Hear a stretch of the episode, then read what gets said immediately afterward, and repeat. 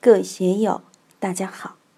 今天我们继续学习《禅说庄子》，篇目斩断精神上的第六指第三讲：自得与他得，自是与他是。第一部分，大家可以通过查看本段声音简介了解学习内容。让我们一起来听听冯学成老师的解读。福小祸一方，大祸一幸。这也是我们在日常生活中经常见到的。小的诱惑可以使一些人改变生活方式或工作方式，但大的诱惑则可以改变人的道德，改变人的本性。对做生意的人而言，本来自己干得好好的。已走入正轨，利益也很稳定，每年能挣几万或几十万块钱。突然有天听说有人炒股，几个月资产就翻了几番；搞期货、搞房地产的更厉害，钱财滚滚。于是就改变了原有的经营方式，把资金拿去炒股、投资房地产。当然，其中有发了的，但大多数人。则是破产。我最近在网上看到一个故事：二十世纪九十年代后期，甲、乙、丙三个一般的公务员都在机关分了一套小房子，一年都只有几千块钱的收入。房地产开发起来以后，甲首先去贷款，按揭买了一套房子。过了几年，房价翻了两番，他赶快卖了，又去贷款。买了三套房子，这样几翻几滚下来，现在已经好几千万了。乙这个公务员觉得自己有房就可以了，但看到甲的新房比分配的房子好得多，也想再宽松一点，有间书房，给小孩也留间卧室，还要有一间客厅，自己也去买了一套大一点的房。但是他只是想住的舒服一点。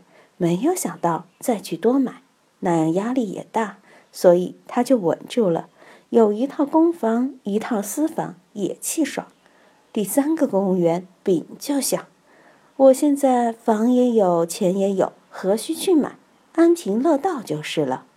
几年以后，丙公务员住的还是单位分的一套二，他的工资是一样的，涨的时候大家都涨，福利待遇也一样。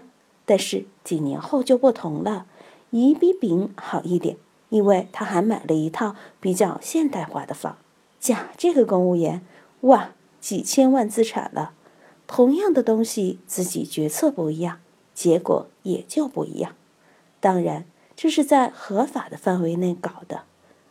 当然，也有其他的人看见甲发财了，事后诸葛亮也去模仿炒房，结果运气不好。第一，自己的按揭款没有能力来付；第二，他买房的时候遇见高价位，升不上去。你说这是个人的运气，还是智慧，还是自己的胆魄呢？这个就说不清楚了。一个人的命运，既有自己的运气，也有自己的智慧，还得有自己的胆魄。阿军被他的兄弟绑架，一会儿做汽车生意。一会儿做电子狗的生意，现在还想在成都的汽车市场去做饭堂的生意，弄盒饭。当然还有很多很多生意等着他做。生意做多了，齐头并进，战线铺得太长，自己的资金就会受限。我劝他少涉及其他行业，因为开辟市场，第一是看你有没有资金。第二是看你是否熟悉这个行道，隔行如隔山，隔行休贪利。你驾驭不住，最好的就是守住自己熟悉的行业，把它干好。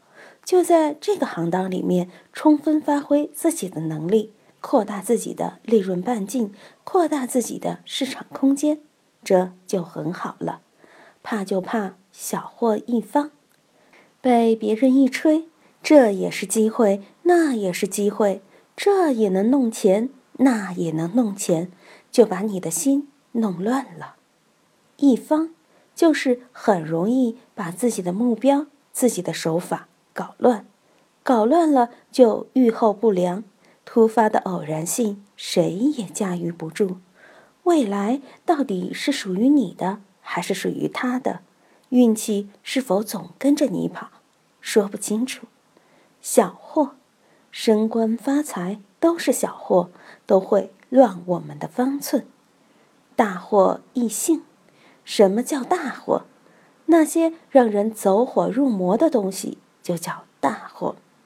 有的人本来是个好人，黄赌毒染上了，去吸毒就乱性了，就易性了。有的人在情感上一下走入误区，走入了阴暗的角落，走入了危险的角落，那就叫异性。为什么会异性？你本来好好的，受了一点小气，一点小委屈，一下就把刀子拔出来，把别人捅死了。这个刹那间就叫异性，人性的扭曲完全失去了常态。这个。就叫异性，能使人异性改变正常人心性的，肯定是大祸。黄赌毒都还是一般的，佛教中见取见的见着，如异端理论、邪教一类的，你陷进去之后，整个身心性命都会随之沉沦于其中，其价值观念、情感、心理。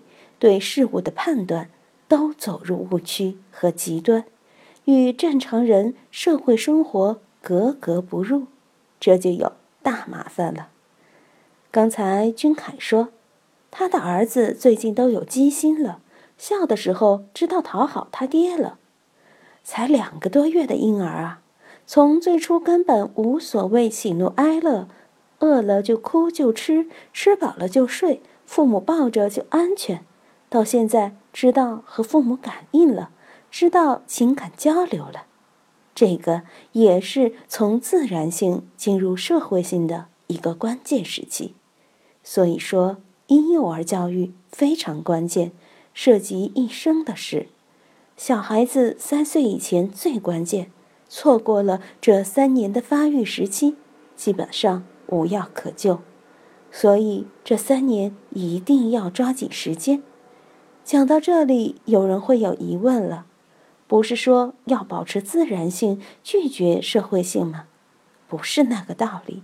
既然我们人已经具备社会性了，我们就要与社会性和谐，要接受社会性。但接受社会性有个前提，就是不去损伤我们的自然性，要让自然性和社会性和谐。我反复说。天人合一，别人说天人合一，说的神乎其神，高不可攀。天人合一，天就是自然性，人就是社会性。天人合一就是自然性与社会性的和谐。别去玩那些神神怪怪的天人合一，什么天上有彗星、有地震，就去预测政治上的什么事。窥探一下里面有什么玄机，那个都是犯傻，都是庄子所批判的过于的用心。所以小祸一方，大祸一幸，何以知其然也？凭什么知道这个？今天就读到这里，欢迎大家在评论中分享所思所得。我是万万，我在成都龙江书院。为您读书。